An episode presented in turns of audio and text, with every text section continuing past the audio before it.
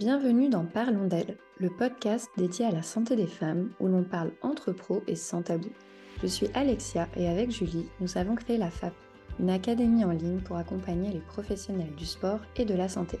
Au cœur de chaque épisode de ce podcast, nous explorons diverses facettes de la santé des femmes.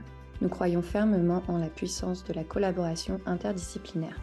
Nous sommes convaincus qu'en rassemblant les connaissances de divers experts, nous pouvons offrir une meilleure prise en charge à nos patientes et clientes. Chaque épisode est une opportunité d'apprendre des conseils pratiques, de mettre en lumière l'importance d'une approche holistique et des informations précieuses que chaque professionnel pourra appliquer dans sa propre pratique. Découvre des interviews stimulantes avec des professionnels éminents de la santé féminine, ainsi que des partages d'expériences et des histoires inspirantes. Ensemble, construisons un avenir de santé féminine global, équilibré et interdisciplinaire. Bien, en tout cas, merci infiniment d'avoir accepté mon invitation, Mélissa. Je suis ravie de t'accueillir sur, euh, sur ce podcast euh, qui est principalement à destination des professionnels euh, de la santé, du sport, mais toutes les personnes finalement en fait qui accompagnent et qui aident les femmes. Et mmh. l'objectif, c'est de pouvoir parler de sujets bah, qui nous passionnent pour apporter un maximum d'outils à toutes les femmes qui voilà, accompagnent euh, d'autres femmes. Pour le moment, je n'ai pas eu d'hommes sur le podcast, mais peut-être que ça arrivera. C'est vrai que c'est quand même très féminin, mais les, les, hommes ne sont absolument pas exclus de ce podcast. En tout cas, je suis voilà, très contente de t'accueillir parce qu'on va pouvoir bah, parler du, déjà du FLI, du flux libre instinctif. On va pouvoir parler de ça, et on va aussi pouvoir parler de philosophie de vie, de philosophie d'accompagnement, de mission, parce que je pense que c'est aussi ça qui, qui sort beaucoup à chaque fois qu'on se retrouve, à chaque fois qu'on échange. C'est vraiment ce qui nous anime au fond. Mmh. Et après, bah, peu importe les, finalement les sujets sur lesquels on accompagne, en fait, il y a vraiment quelque chose de commun, une sorte de sororité entre nous et, et entre les, les femmes qui nous entourent, avec qui on, avec qui on s'entoure, avec qui on travaille aussi. Donc euh, voilà, j'espère qu'on pourra faire ressortir un, maximum de tout ça et puis euh, apporter du contenu supplémentaire pour les personnes qui, euh, qui ne savent pas forcément ce que c'est que le FLI. Et avant qu'on parle de FLI, j'ai envie bah, de, de, te présenter en fait, que les personnes te connaissent un petit peu plus parce que tu as aussi un profil atypiques, euh, comme on les aime, n'est-ce pas? J'adore. bah, avant de parler de qu'est-ce que fait Mélissa, mais qui est Mélissa? Ouh, quelle grande question d'introduction. Qui suis-je? Je suis une femme qui aujourd'hui a 30 ans, euh, maman depuis 3 ans. C'est assez nouveau. Avant, je me définissais pas comme ça, mais bon, ça prend de la place dans une vie, ces petits trucs. Et euh, qui suis-je? Alors, je suis une passionnée depuis, je pense, toujours euh, du corps humain. Je me revois en terminale faire mon TPE sur comprendre comment les addictions fonctionnent. C'est quoi le lien entre l'addiction aux jeux vidéo et euh, à une substance? Et je me disais, comment notre cerveau peut être addict alors que d'un côté, il y a une substance et de l'autre côté, il n'y a pas de substance? Donc, je pense qu'en fait, j'ai vraiment toujours eu l'appel de comprendre le corps. Et un truc qui fait vraiment partie de ma manière d'être et de ma structure, c'est la recherche. Parce que euh, j'adore transmettre et j'adore chercher, avoir me poser des questions et trouver les réponses. Donc, je suis une passionnée, je suis une petite souris, moi. J'adore avoir plein de livres, aller chercher la petite, la petite perle dans tous les bouquins, etc. Donc, passionnée du corps, euh, une chercheuse dans l'âme, et du coup, de ça est née au début la volonté de faire des études de médecine, bah, parce que j'aimais le corps.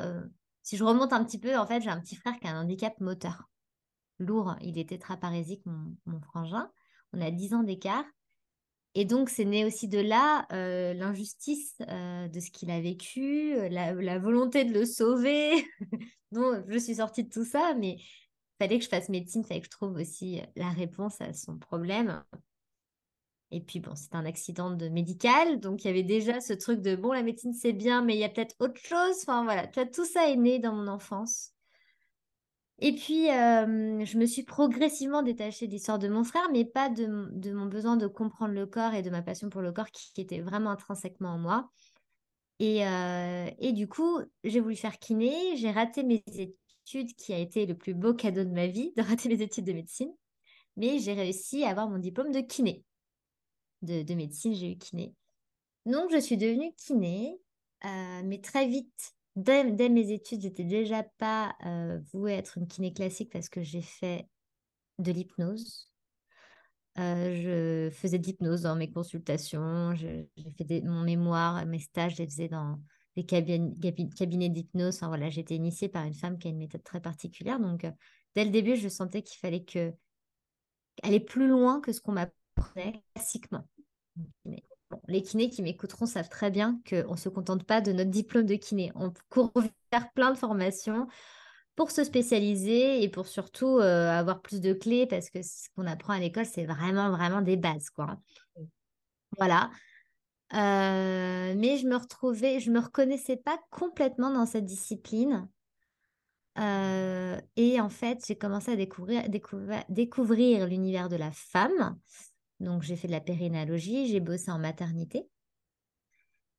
Et puis moi, personnellement, en parallèle, euh, j'ai aussi fait mon chemin de femme. Donc, ce qui s'est passé, c'est qu'à un moment donné, les deux univers se sont croisés et c'est devenu mon nouveau métier. Donc maintenant, qui suis-je? Je suis une kinésithérapeute qui accompagne les femmes à gérer leur corps et leur cycle menstruel en toute autonomie et naturellement par la connaissance de soi. Donc, je suis une vulgarisatrice de connaissances. J'adore donner de la connaissance. Pour moi, le savoir, c'est le pouvoir. J'adore cette citation. Je trouve qu'elle est tellement vraie. Et mais le pouvoir, pas sur les autres, mais sur soi.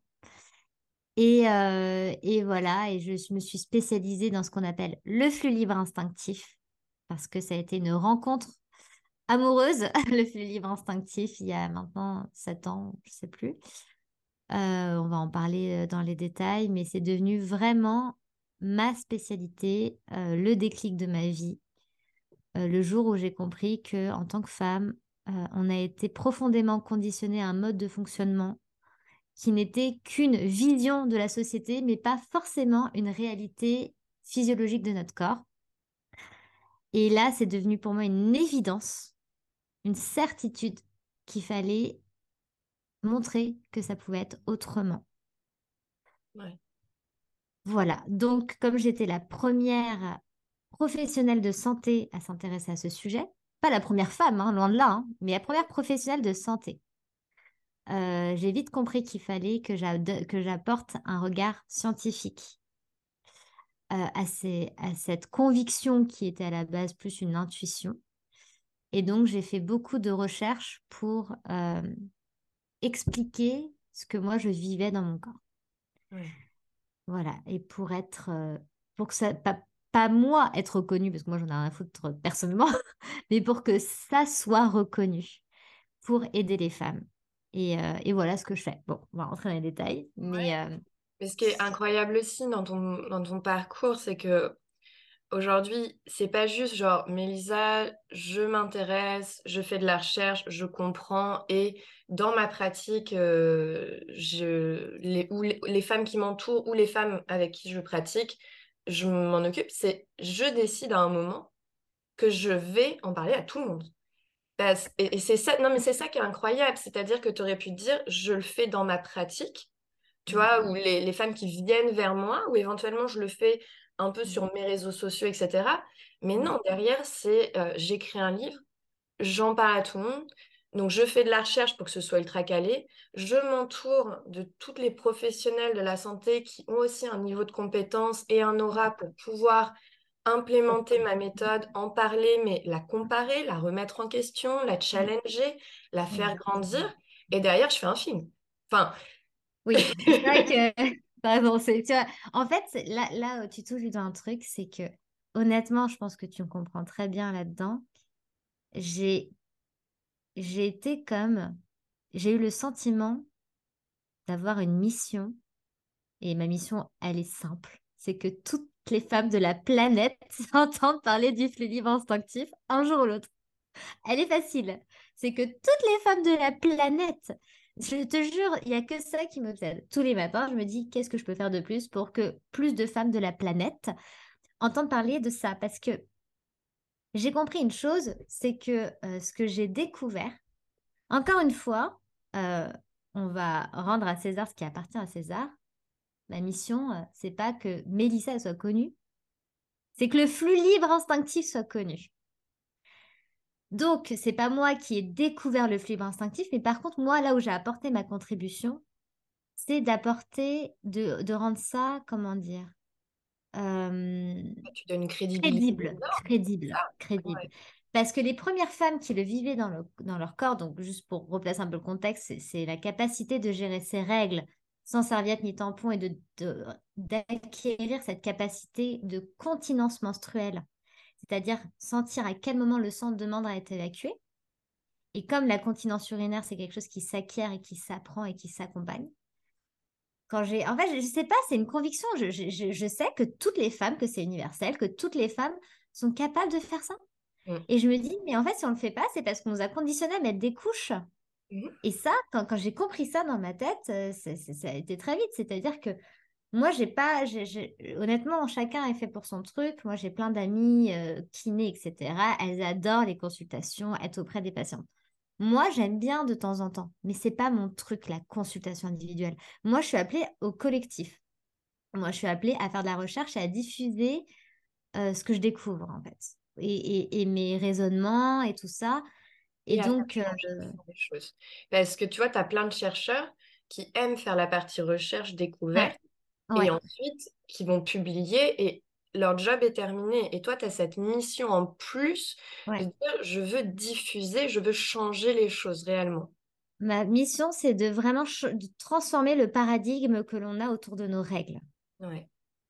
C'est passer de, de, euh, de, la normalité d'une incontinence menstruelle totale, c'est-à-dire d'une totale dépendance à l'extérieur quand on a nos règles, à euh, la potentialité que nos corps soient plus intelligents que ça. C'est redonner du pouvoir à la femme. C'est au moins qu'elles aient, comme, comme il s'est dit à la fin de mon documentaire, au moins qu'elles aient le choix. Exactement. Tu vois, c'est pas d'imposer en fait, c'est juste leur. Et, et, comme je sais que c'est simple, ça passe juste par la connaissance. Tu te dis, mais c'est tellement dommage de passer à côté de ça, tu vois? Ouais, totalement. Mmh. on va, on va reparler un petit peu plus en détail donc de qu'est-ce que c'est le, flux libre instinctif du coup pour mmh. les personnes qui parlent, on parle voilà de continence menstruelle etc. Donc expliquer un petit peu plus euh, comment ça se passe, c'est concret. On ne parle pas de choses perchées, on parle vraiment de, choses concrètes. Physiologiques, ouais. Et mmh. puis ensuite, on, on, pourra parler aussi de à quel point justement ça peut impacter la vie des femmes, que ce soit financièrement, mais aussi en termes de confiance en soi, en termes de liberté euh, et la place des règles dans la société aussi. Je pense que c'est quelque chose euh, sur lequel on peut, aussi, euh, on peut, aussi, parler. Mais avant, on va rentrer vraiment purement dans le concret pour bah, kiné, ostéo, sage-femme, coach sportif qui nous écoutent. disent, mais comment ça, on n'a pas besoin de protection hygiénique pendant nos règles? Est-ce que tu peux du coup, euh, dire voilà, comment ça fonctionne pour les personnes qui découvrent ça. Ok. Donc déjà, euh, effectivement, euh, ça paraît, comment dire, complètement impossible à première vue de maîtriser notre flux menstruel parce qu'on est tellement déconnecté du fonctionnement de l'écoulement du sang que on ne sait pas en fait comment coule le sang de nos règles. Autant aujourd'hui, on sait comment fonctionne le cycle menstruel. Il y a les règles, phase œstrogénique, ovulation, progestative. Ça y est, ça, les hormones, on a pigé et tout ça et tout ça.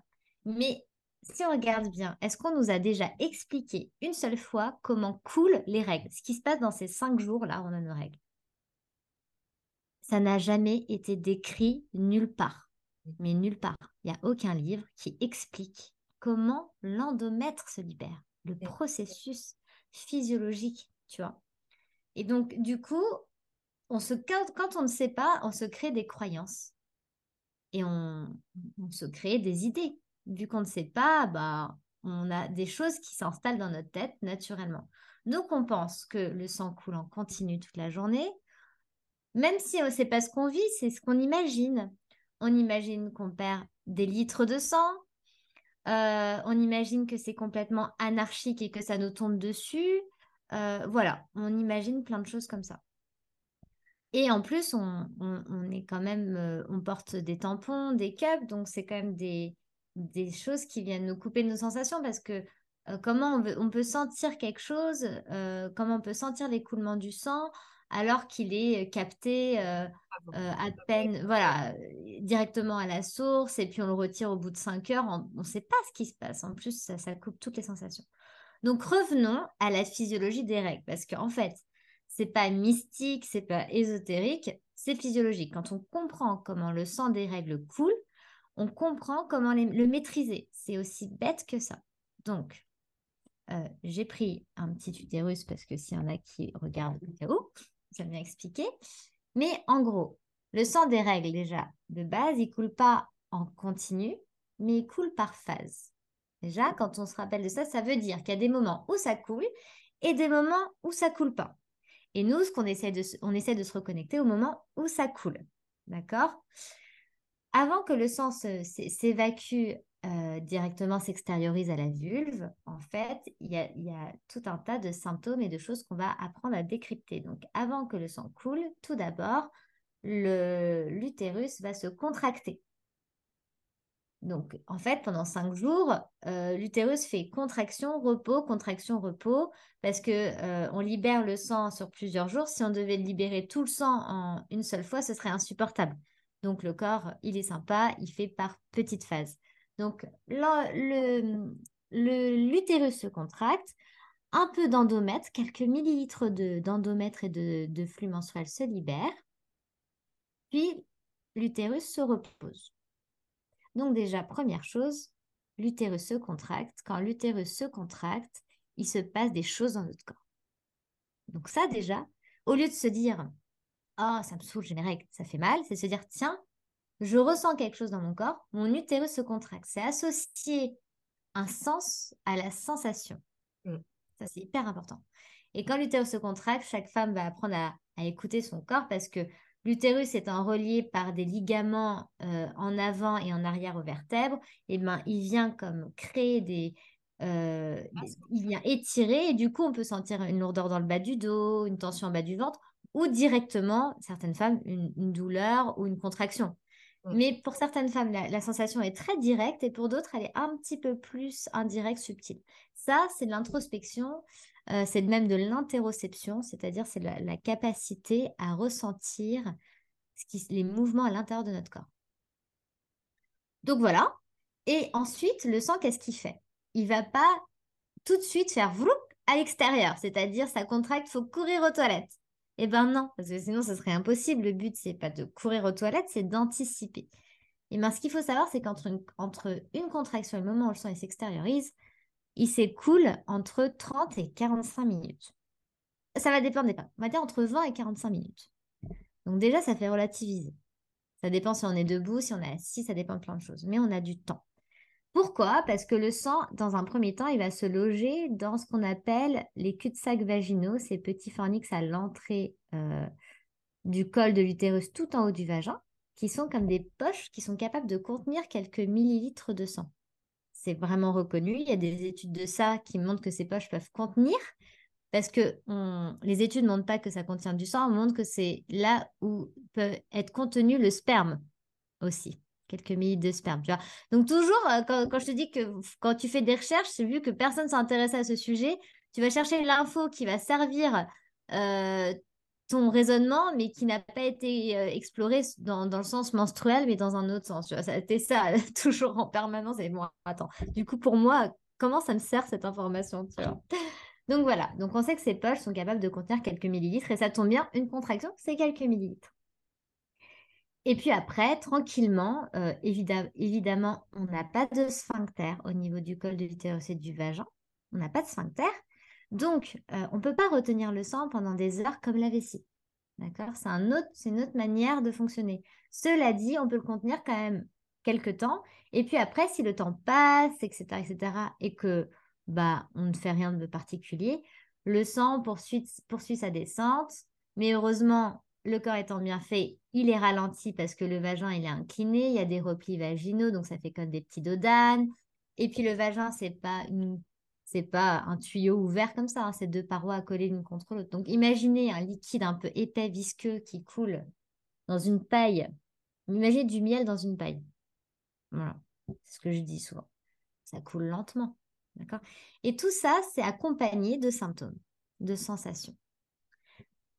Et puis, il y a deux options là. Soit euh, on ressent un symptôme et on se dit Ah, tiens, j'ai une contraction, je, me sens pleine, ou je me sens. Euh, euh, je sens qu'il y a une gêne, je sens qu'il y a un mouvement à l'intérieur de moi. Et comme on a cette éducation menstruelle, on sait que c'est associé à l'écoulement du sang. Donc, si on a l'opportunité, on se rend aux toilettes et tout simplement on libère le sang. Soit on n'a pas fait le rapprochement entre les deux et on ne fait rien. Et du coup, le sang inévitablement finit par s'extérioriser. Mm. Et puis on accumule de contractions, tout se remplit et finalement le sang coule par débordement. Donc, en gros, le flux libre instinctif, c'est pas, je vais le dire là parce que je ne l'ai pas encore dit, serrer le périnée pour retenir l'écoulement du sang. On élimine cette vision tout de suite. Et là où je suis super contente, c'est que je te jure, il y a sept ans, je voyais ça partout. Et du coup, il fallait que je me batte pour euh, expliquer, mais non, ça se passe pas au niveau du périnée. Parce qu'effectivement, les médecins qui voyaient ça, ils sautaient au plafond. Genre, mais n'importe quoi, on peut pas demander ça aux femmes. Bah non, on peut pas demander aux femmes de serrer le périnée toute la journée. On a autre chose à faire, on est d'accord. Mais moi, je voyais bien les bénéfices et je voyais bien que ça se passait pas à ce niveau-là. Ça n'a le périnée, on lui demande juste d'être en bonne santé, ni hypertonique ni hypotonique. C'est tout. À partir de là, il fait son rôle de stabilisateur et on lui demande rien d'autre. C'est sûr que si tu as un périnée déjà qui est hypotonique avec des troubles d'incontinence urinaire, tu peux ressentir de la difficulté dans le flux libre. Mais là, le problème, c'est pas le flux libre, c'est que si tu as déjà des troubles de, la, continence urinaire, faut bosser là-dessus, tu vois. Mais si tu as un, un, périnée en bonne santé, tu t'attaches pas à ça, juste tu t'attaches aux sensations. Donc c'est psychomoteur dans le sens où c'est l'apprentissage d'un nouveau comportement, c'est l'association entre des symptômes et euh, entre des sensations et leur signification. C'est un travail comme ça où tu recolles les morceaux et c'est prendre des nouvelles habitudes simples qui est lié à la compréhension de la physiologie des règles, c'est-à-dire le matin, tu te réveilles, tu sais que tu as certainement eu des contractions la nuit, tu as tes règles. La première chose que tu fais, réponse A, tu vas prendre ton café et tu fais quatre fois le tour de ton jardin. Réponse B, tu vas aux toilettes pour libérer ton flux et tu vas prendre ton café. C'est aussi bête que ça. Tu sais que ça va couler. Le sang s'est accumulé dans les poches, tu étais allongé. Quand tu vas te relever, c'est un verre d'eau qui se renverse. Tu as juste à aller aux toilettes. Capter ces petits moments, c'est du bon sens. Mm. Mais c'est du bon sens qui n'est pas que du bon sens. C'est du bon sens qui répond à un besoin du corps, c'est-à-dire celui d'évacuer quelque chose qui demande à être évacué. Parce que à ne pas répondre à ce besoin d'élimination, en fait, on a des symptômes auxquels on s'est habitué, que l'on pense normal, mais qui, moi, avec ma pratique, je m'aperçois qu'en fait, c'est la réponse à une forme de disharmonie intérieure parce qu'on fait un peu les choses à l'envers. Par exemple, les femmes qui pratiquent le flux libre et qui prennent ces nouvelles habitudes, mais quasiment systématiquement, il y a un truc magique qui se passe, c'est qu'elles ont des règles moins longues, moins douloureuses et moins abondantes. Mm. Je, je, c'est vraiment, c'est bluffant. Moi, j'ai hâte qu'on fasse des vraies études scientifiques là-dessus, mais moi, j'ai accompagné des milliers de femmes, d'accord? J'ai des messages tous les jours. C'est pas une nana qui se réveille un matin, non, c'est tous les jours. D'accord? J'ai fait des sondages, j'ai essayé de recueillir. Les femmes témoignent majoritairement de changements dans la nature de la règle. Ça montre qu'en fait, ça répond à un besoin du corps et que naturellement, il y a comme une réorganisation positive ça fait moins mal parce qu'on n'accumule pas du sang à l'intérieur de nous et qu'en fait peut-être que ce sang menstruel il réagit avec les tissus et qu'il n'a pas envie de rester stagnant dans le corps pendant des heures et que tu vas aux toilettes et ça te soulage. Mm. Comme si tu as la vessie pleine et que tu vas pas aux toilettes, ça fait mal quoi. Tu vois? Euh, ça dure longtemps parce qu'en fait, du coup, ça coule de manière un peu plus anarchique, mais quand tu commences à, organiser ça, c'est comme, encore une fois, l'enfant qui apprend à faire pipi. Au début, tu sais jamais euh, quand est-ce que ça va tomber, puis un jour, bah ça y est, tu sais qu'il a envie de faire pipi. après le petit déjeuner, puis à tel moment, et puis il y a comme une organisation du corps qui s'installe parce que le corps, il est intelligent et il est à notre service, il n'est pas contre nous. Donc voilà, il y a tout ça, toute cette intelligence corporelle qui, prend euh, le dessus, qui, qui, nous accompagne, qui fait que nous, notre part mentale, on va dire, c'est euh, juste de changer un peu quelques habitudes et d'essayer de comprendre. Puis après, on laisse le corps, cycle après cycle, se euh, rééduquer, parce que du coup, on peut reparler presque de rééducation, et nous y manifester des changements comme le fait qu'on n'ait plus nos règles la nuit. Oui.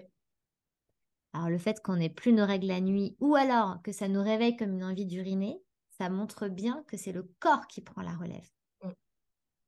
Que c'est pas un effort mental. Tu peux pas, tu dors, tu dors. Tu Donc voilà un peu l'équilibre instinctif. C'est terminé pour l'épisode du jour, on espère qu'il t'a plu. N'hésite pas à nous laisser un commentaire ou à le noter et on te donne rendez-vous la semaine prochaine pour un nouvel épisode.